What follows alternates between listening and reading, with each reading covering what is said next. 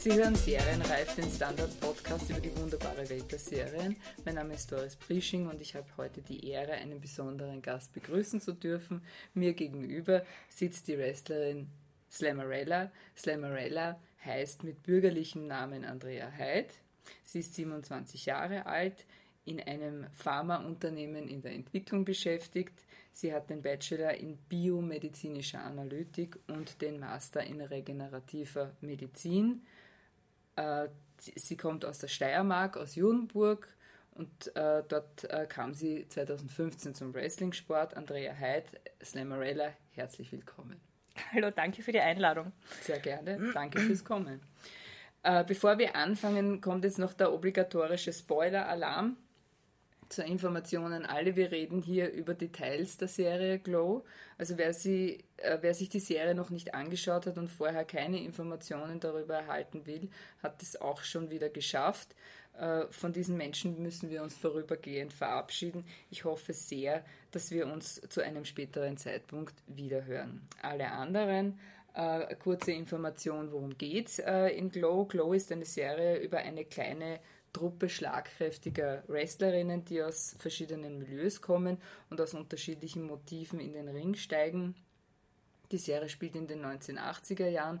Wir sehen also eine Menge Föhnfrisuren, Dauerwellen und Schulterpolster und hören jede Menge 80er Jahre Pop von Roxette und Scorpions bis Queen und Patti LaBelle. Das Ganze läuft auf Netflix und seit kurzem ist die zweite Staffel online.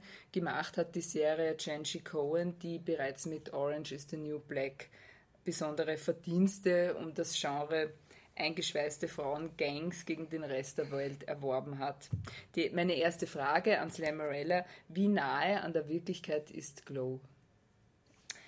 Ähm, bei Glow, finde ich, ist es sehr gut zu sehen, einerseits das äh, frühere 80er Jahre Wrestling, was da schon sehr gut eingefangen ist, wie Sie schon gesagt haben, mit dem ganzen Glitzer und Glamour und diese, ja, einfach alles ist bunt und verrückt.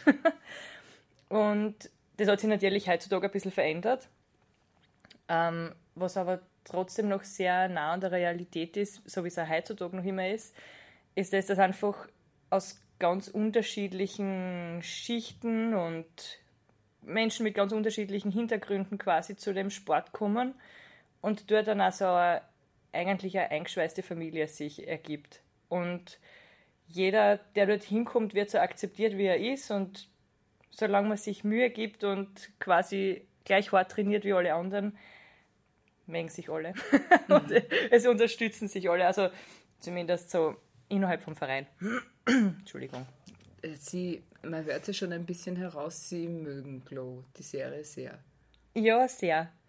Mir gefällt es einfach, also ich habe früher als Kind schon immer Wrestling geschaut und früher waren das alles so wie Superhelden eigentlich, wie wenn man sich irgendwie einen Comic oder so durchschaut, das waren einfach so Superhelden, die ja, da super bunt und spektakulär auftreten sind und ich finde, dass damals das Gefühl gibt, Glow irgendwie noch einmal so ein bisschen zurück, weil diese ganz verrückten Gimmicks, die sie haben und jeder hat so eine ganz ausgefallene Rolle und mhm. ja, mhm. das ist sehr cool. Und die zweite Staffel ist auch okay. Es hat ein paar kritische Stimmen gegeben, die äh, sie irgendwie nicht so super gefunden haben, aber, aber für sie ist es so in Ordnung, wie sich die äh, Handlung weiterentwickelt. Ich finde es sehr gut, weil man einerseits halt, mm, was mir besonders gefällt, ist, dass man eigentlich bei den Schauspielerinnen, die ja quasi das für andere Rollen in Glow ja tatsächlich lernen haben müssen natürlich, ähm, dass man da tatsächlich eine Verbesserung eigentlich merkt, alleinig schon von den paar Folgen in der Serie, dass sich da jetzt von der ersten Staffel in die zweite wirklich quasi gesteigert haben mit einer Leistung einerseits. Andererseits gefallen mir auch die Geschichten ganz gut, der jetzt wieder, oder diese Problem- Thematiken sozusagen, mhm. die da aufgegriffen werden in der zweiten Staffel. Also Sie sehen tatsächlich eine Verbesserung der, der, der Schauspielerinnen in ihrer, äh, in ihrer Performance als, als, als Wrestlerinnen. Ja, schon. schon erkennbar. Ja, ja, also das sieht man, dass sie mehr trainiert haben und, und da besser geworden sind. Ja, und sich wahrscheinlich ja viel mehr reinleben haben können in das Ganze. Gibt es eine Lieblingsfigur oder, oder sagen wir eine Figur, mit der Sie sich besonders identifizieren können? Äh, ja, ich habe, also ich finde, jeder hat irgendwie so ein bisschen was mit der, einen kleinen Aspekt zumindest, mit dem man sich äh, identifizieren kann. Aber speziell, wenn ich zurückdenke an den Anfang von meiner ja, Wrestling-Karriere, sagen wir mal. Ja, ja, natürlich, was sonst? ähm, mit dem verglichen kann ich mich sehr gut identifizieren mit der ähm, Machu Picchu. Das ist genau. Ähm, weil sie ja hat, sie hat am Anfang in der ersten Staffel ja diese irrsinnige Angst, da auszugehen in den Ring und weil sie dann bewertet wird natürlich von einem jeden und kann sie diese Erwartungen erfüllen, die da irgendwie jeder ein bisschen anders an sie stellt und allen Erwartungen kann man sowieso nie gerecht werden.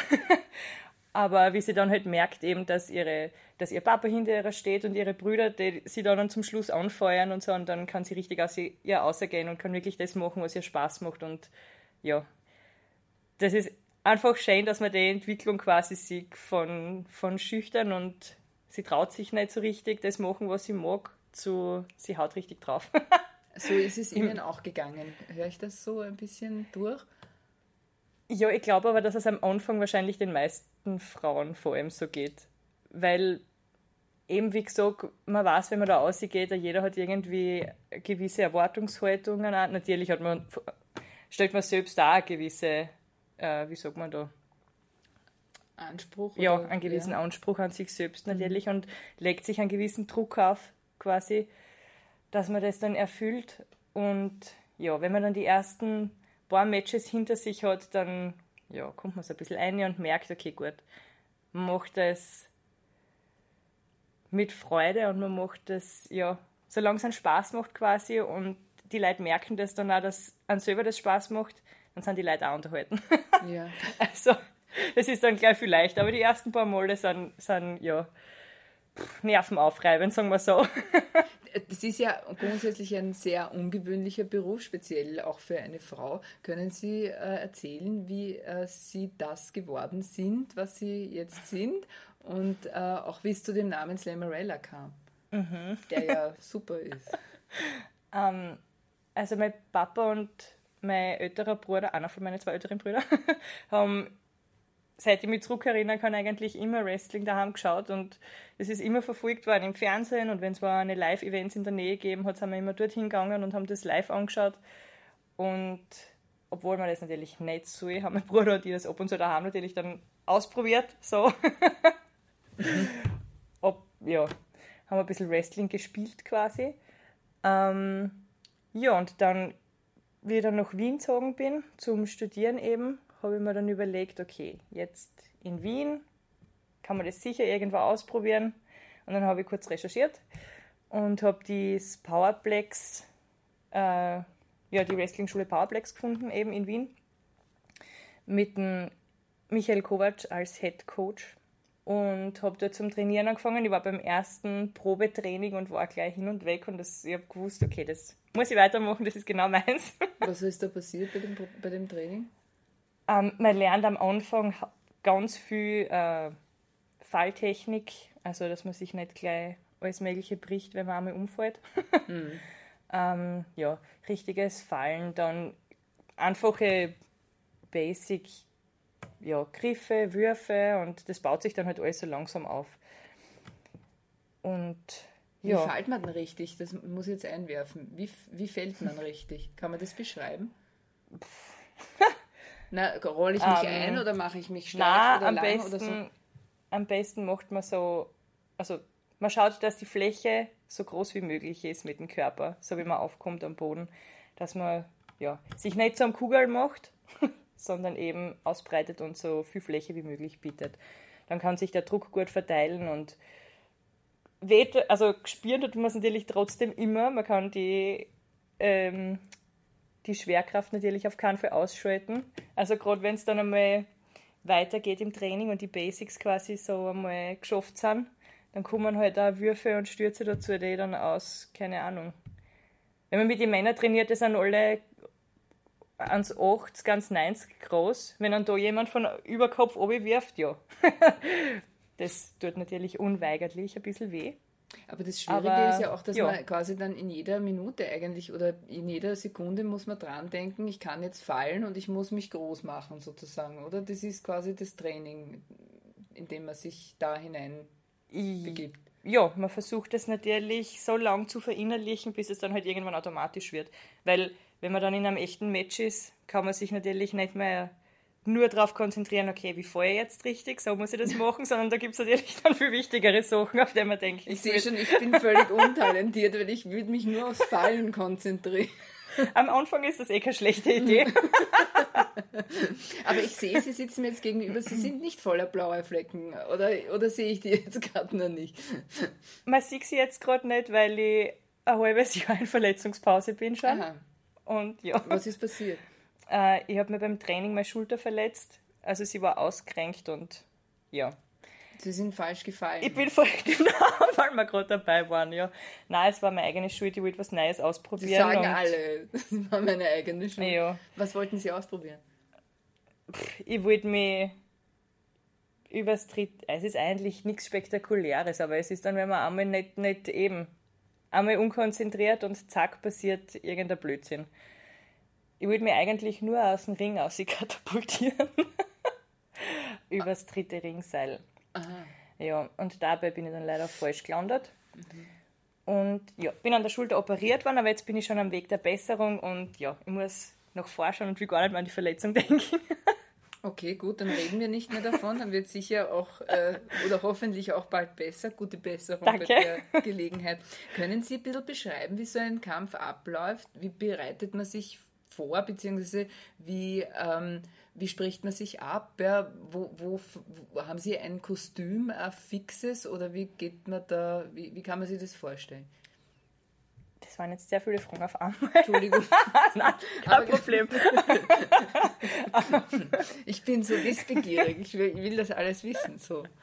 Ähm, ja, natürlich vorbereiten tun wir uns natürlich fast jeden Tag quasi im Training im, entweder im Wrestling-Training selbst oder halt eben beim Krafttraining, weil je mehr Muskeln, dass man sich antrainiert quasi, desto besser kann man Zuschlagen. sein Knochengerüst schützen und zuschlagen vielleicht auch, ja natürlich, das wäre auch von Vorteil, aber ja, es steht eigentlich beim, finde ich persönlich, hm. beim Krafttraining eigentlich immer das im Vordergrund, dass man sich besser selbst schützen kann und natürlich, dass man dann andere besser aufheben kann und herumwerfen kann oder besser irgendwie einen Schlag mitgeben kann, das kommt, das geht damit einher quasi. Ja. Aber ja. Ja, die Vorbereitung. Dann natürlich, wenn man weiß, man kommt irgendwo hin und, und manchmal weiß man, im, also meistens weiß man im Vorhinein schon ungefähr, wer der Gegner sein wird, dann ist es von Vorteil, wenn man sich ungefähr, also wenn man sich ein bisschen informiert vorher, was macht er so, was hat er in anderen Matches gemacht, dann kann man sich schon ein bisschen darauf einstellen, wie derjenige agiert. Und man kann dann besser darauf reagieren einfach. Und ja, zur Kostümsache, ja, wir haben Kostüme. Die meisten haben es ja, eigentlich haben, gerade bei den Frauen sieht man heutzutage noch immer sehr spektakuläre Kostüme. Mhm. Und ich habe zum Beispiel ein gold-bronzenes Kostüm. Mhm. Und Seifenblasenpistolen, sehr wichtig. Aha, okay. Weil? Ja. Äh, für ein Entrance. Das ist, ja. ja, damit ich mich selber mit guter Stimmung zum Ring begleiten kann, quasi. Okay, also das heißt, sie gehen rein und schießen Seifenblasenpistolen. Ja, genau. genau. Großartig, ja. Äh, weil das ist, äh, das haben wir nämlich noch nicht geklärt, der Name Slammerella äh, hat das ah, eine genau. Kombination haben Sie mir im Vorfeld erzählt aus? Ähm, genau, also einerseits eben dem Slam, also dieser Wurf halt aus dem Wrestling oder aus anderen Sportarten gibt es den ja auch. Und Cinderella oder ja, es gibt ja mehrere so hübsche Figuren, die auf Ella hinten enden. Ja, ja. Also das heißt, Das sie sind, passt ganz gut, Mhm. finde ich.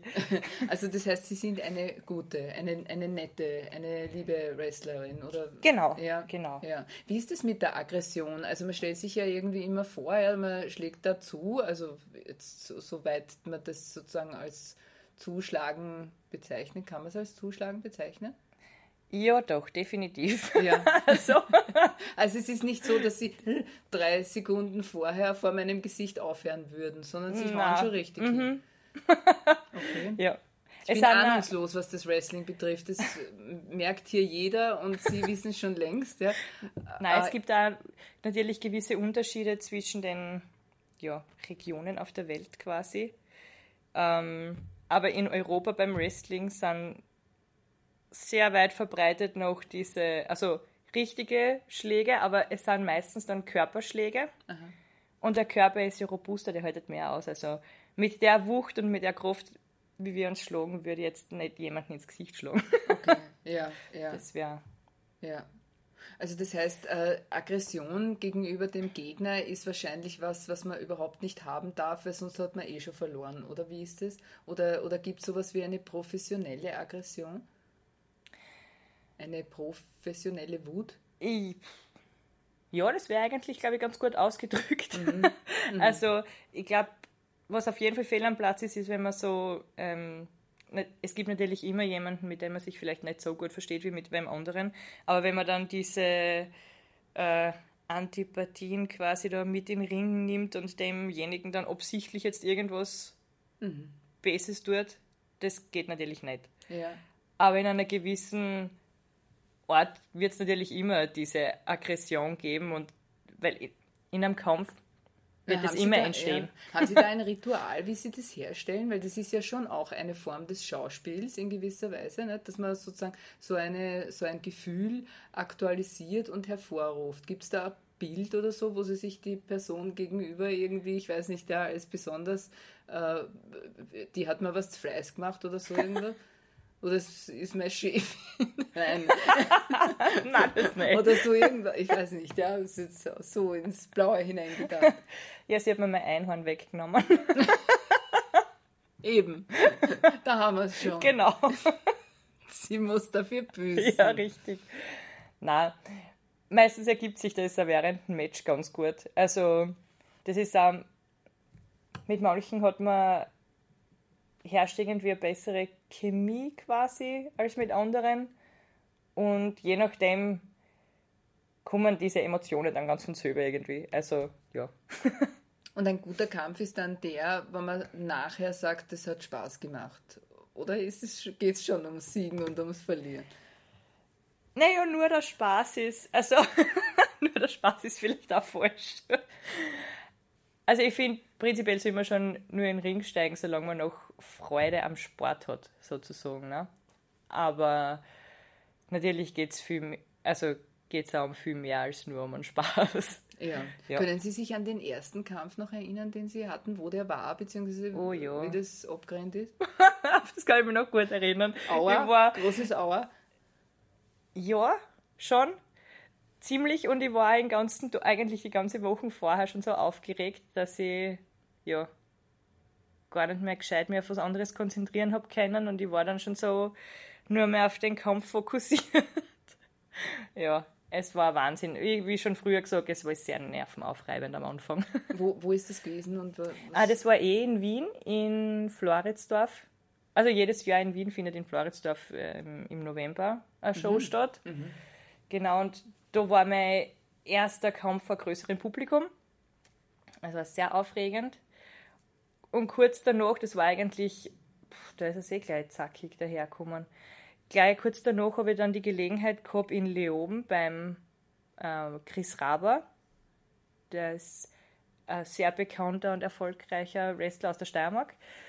Ähm, habe ich bei ihm die Gelegenheit gehabt, bei einer Show vor über 1000 Leuten zu wresteln. Und das war so ein richtiger David gegen Goliath-Kampf, weil meine Gegnerin war, keine Ahnung, gute 90 Kilo, über 90 Kilo. Ein Brückerl. Ja, das war, Das war gleich eine heavy Herausforderung. Aber vor Heimpublikum macht es natürlich immer Spaß. Also da gibt man sich dann auch noch einmal extra Mühe und, und ja, gibt noch einmal extra sein Bestes quasi, damit man vor, dem Heim, vor den Heimzuschauern sozusagen brillieren kann. Aber brillieren kann. Wer hat, aber sie haben verloren, oder? Ja. ja. Ja, Wie ist es dann eigentlich? Wird da Punktesystem oder wie, nach, nach welchem äh, ähm, Methode wird da? Es gewinnt derjenige, der seinen Gegner drei Sekunden lang mit beiden Schultern am Boden fesseln kann, sozusagen. Ja, genau. Und, die, und das Publikum? Oder der andere gibt auf. Klar, ja, ja. WU-klassisch. Genau. ne? äh, und äh, Sie sagen, 1000 Leute haben zugeschaut, das heißt, es gibt gar nicht so wenige, die sich tatsächlich für den Sport in Österreich auch begeistern. Ja, es ist, also mir kommt vor, dass es jetzt wieder sehr am Kummern ist und dass es wieder ein bisschen bergauf geht, auf jeden Fall. Und ja, es findet jetzt dann auch im, also heuer und voriges Jahr hat auch im, im Prater Show stattgefunden. Das wird auch nächstes Jahr wieder wiederholt. Und da gibt es auf jeden Fall, ich würde mal sagen, das Stammpublikum erweitert sich. Und wie ist es mit den Frauen im, äh, im Verein jetzt auch zum Beispiel? Oder, oder wie ist man da organisiert? Ja, im Verein bin ich momentan die einzige aktive Wrestlerin, in, mhm. also in Österreich. Mhm. Und wir haben aber Gott sei Dank braven Nachwuchs. wir haben jetzt vier oder fünf neue Schülerinnen. Das sind auch, also eine davon auf jeden Fall ist ganz bald so weit, dass ich dann einen Ring steigen darf. Und auf das freue ich mich schon, weil sonst ist mir immer so ein bisschen, ja, allein. Ich habe die Männer zum Trainieren, mit denen ist es auch lustig, aber es macht dann auch wieder Spaß, wenn man mal jemanden hat, der gleich groß und gleich schwer ungefähr ist. Ja, ja. Sind die über, über die Serie gekommen oder zur, zur, zur Begeisterung für Wrestling oder war das auch wiederum ein anderer Grund? Ähm, na, wir haben jetzt zwei ganz neue, den muss ich erst interviewen diesbezüglich. Mhm. es kann gut sein, dass da die Serie mit ausschlaggebend war. Das wäre witzig, ja. Aber bei den anderen nicht. Was in der Serie auch immer wieder vorkommt, ist das äh, Thema Sexismus. Und es mhm. zieht sich ja auch ein bisschen durch, dass die äh, Sexisten äh, zumindest in der Serie meistens außerhalb zu finden sind. Also es gibt einen Handlungsstrang in der zweiten Staffel, wo das nicht ganz so ist, aber grundsätzlich ist es schon eher so, dass also nicht die in der eingeschweißten Gruppe die Sexisten sind, sondern halt alle, die außerhalb stehen und die eigentlich nichts damit zu tun haben, mhm. die sich dann auch verächtlich äußern oder halt chauvinistisch. Ja. Ist Ihnen, sind Ihnen so Chauvi-Sprüche bekannt von Männern jetzt im Speziellen oder wie gehen wie, wie wird oder was sagt ein äh, Mann oder von mir aus auch eine Frau, wobei das wieder quasi eine eigene Frage wäre, die ich dann danach stellen würde. Aber was sagen die Leute, wenn sie sagen, ich, mein, mein Hobby oder so ist, ist Wrestling? Ähm, ja, die meisten Männer aus meinem Umfeld finden es eigentlich ganz cool und sind dann auch recht interessiert dran und wollen auch halt dann wissen, okay, wie, ist man dazu gekommen und ja, wo, wie oft ist man unterwegs und halt so eine Sachen ne, und was, was passiert alles quasi. Ähm, aus dem eigenen Feld, wie Sie schon gesagt haben, also dann wirklich aus dem, aus dem Verein quasi. Kenne ich aber bis jetzt gar nicht, Gott sei Dank.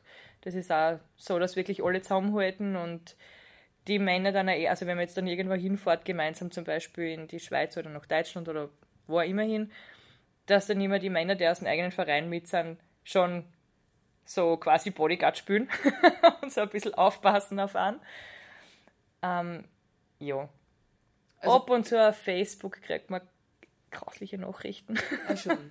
Ab und zu, aber das hält sich in Grenzen. Aber das ist dann auch halt, naja. Aber das sind Leute, die quasi dann bei einem Kampf dabei waren, sozusagen, und sie dann irgendwie. Ja, ja wahrscheinlich. Ja. Genau. Also das heißt, man kann sagen, der Chauvinismus oder die blöden Sprüche ist heute in Grenzen. Soweit ich es bis jetzt mitgekriegt habe, Gott sei Dank muss ich sagen, schon ja. Aber es gibt sicher, ja, es gab jetzt sicher genügend negative Beispiele, aber. Und wie ist das mit den Frauen? Was, was sagen Frauen? Oder gibt es Frauen, die sich da irgendwie. Oder wie, wie reagieren Frauen, wenn sie ihnen das sagen? ich glaube, die meisten können sich nicht wirklich was drunter vorstellen, beziehungsweise nicht vorstellen, warum man das als Frau macht. Also jetzt die, die halt wirklich nichts damit zu tun haben. Aber ja. Es ist halt, man merkt sehr eben dadurch, dass wir so wenig Mädels sind bei uns im Verein. Also es ist halt echt einfach A, so und so eine Randsportart und B, sind Kampfsportarten bei Frauen noch nicht so angekommen, glaube ich. Oder noch nicht so massentauglich. Ja, es ist ja. sehr, sehr exotisch. Und es ist halt sagen, dann ne? so eine Randgruppe in der Randgruppe. Ja, sicher, ja. weil sie ja im Grunde genommen natürlich auch äh, als unweiblich gilt, quasi sich in dieser Art und Weise zu präsentieren. Ne? Ja, wobei, wenn man sich einmal Wrestling anschauen würde, dann okay, würde man merken, Nach das war jetzt der Serie. dann wird man merken, dass schon einige sehr,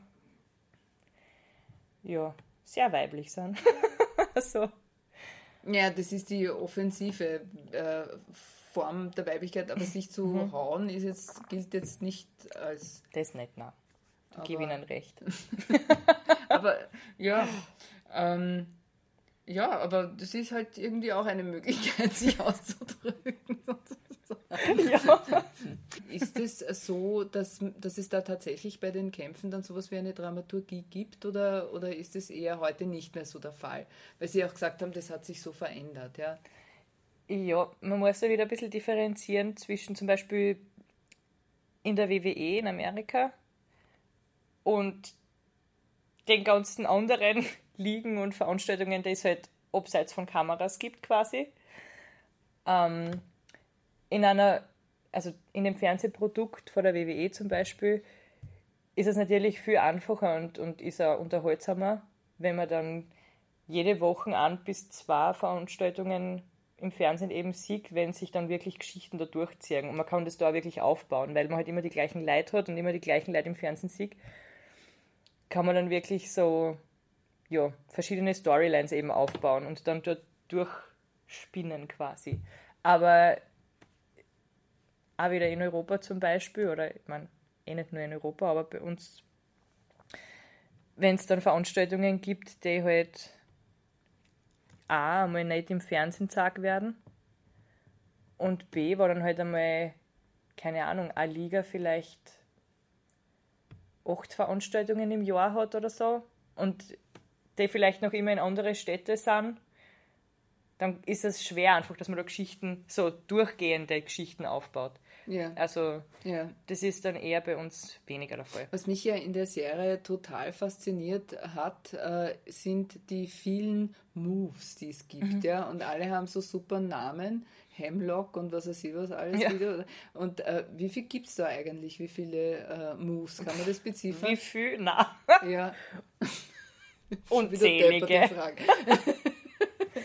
Nein, es gibt, keine Ahnung, es gibt so viele verschiedene Sachen es gibt ja diese ganzen Basis, also die Basisgriffe, dann gibt es Aufgabegriffe, Würfe und ja, Haben es gibt Theorie tausend Geschichten. Eigentlich? Ja, Theorie gibt es auch beim, beim Wrestling, oder? Theorie oder gibt es nur praktisch? Ne. Nein, man lernt halt diese ganzen, also möglichst viele von den verschiedenen Moves. Mhm. Und ja, übt ihr dann so lange, bis man sie vernünftig umsetzen kann. Mhm. Und was ist Ihr. Lieblingsmove? Ich mache gern, ähm, wie sagt man eigentlich dazu genau? also ein Somersault vom dritten Seil, also man klettert aufs dritte Seil auf und macht dann so einen Überschlag auf den Gegner drauf, nach unten und schmeißt ihn dann um damit. Das ist ganz lustig. Aufgabegriffe sind auch ganz lustig. Was ist ein Aufgabegriff? Man wurschtelt den Gegner so lange ein, bis er sich nicht mehr lösen kann. Und also man macht quasi ein Brezel oder einen Knoten aus dem Gegner. Na sehr. Und dann gibt er idealerweise irgendwann auf. Aha, okay. Ja. ich kann es mir jetzt nicht vorstellen, ich will aber jetzt auch nicht anbieten, dass sie es an mir ausprobieren, weil unsere geschätzten Hörerinnen und Hörer können das dann nicht sehen. Ja, leider nicht dann, einmal sehen. Nein. Ja, eben. Also darum lassen wir es auch besser bleiben. Äh, die Abschlussfrage wäre, wer Slammerella kämpfen sehen will, müsste wann wohin kommen. Wobei das jetzt eben die Frage ist, weil ja eben noch verletzungsbedingte Pause. Genau. Also mein Plan ist so, oder es ist eigentlich schon fixiert, dass ich im Oktober zwar wieder im Ring bin. Ähm, wann das allerdings in Österreich wieder der Fall sein wird, das nächste Mal, kann ich noch nicht so genau sagen. Aber ab Oktober werde ich wieder regelmäßig aktiv sein und ähm, ich werde dann alle Updates auch wieder immer auf meiner Facebook-Seite. Also man findet mich einfach unter Slammerella quasi auf Facebook. Dort kann man das verfolgen und kann dann etwaige Infos und Neuigkeiten nachlesen.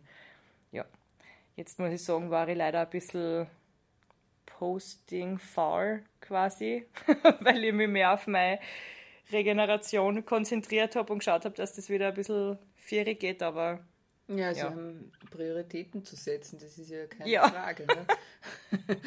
Na, aber insofern, ja, aber sagt man beim Wrestling vorher gut Schlag oder gut, gut irgendwas oder was wünscht man, wenn man sich Glück wünscht? Gibt es da irgendwie einen speziellen? Auf jeden Fall lieber nicht Hals- und Beinbruch. sondern hau eine. ja, genau. genau. Gut, in diesem Sinne wünschen wir ein gelungenes Hau eine und vielen, vielen herzlichen Dank für, dieses, für diesen sehr interessanten Einblick. Das äh, war's für heute von Serienreif. Einen Text zu Glow gibt es auf der Standard.at Medien. Melden Sie sich, wenn Sie mitdiskutieren wollen oder schreiben Sie mir doris.preaching Danke Slamarella fürs Kommen. Danke für die Einladung noch einmal. Danke fürs Zuhören, alles Gute und frohes Schauen.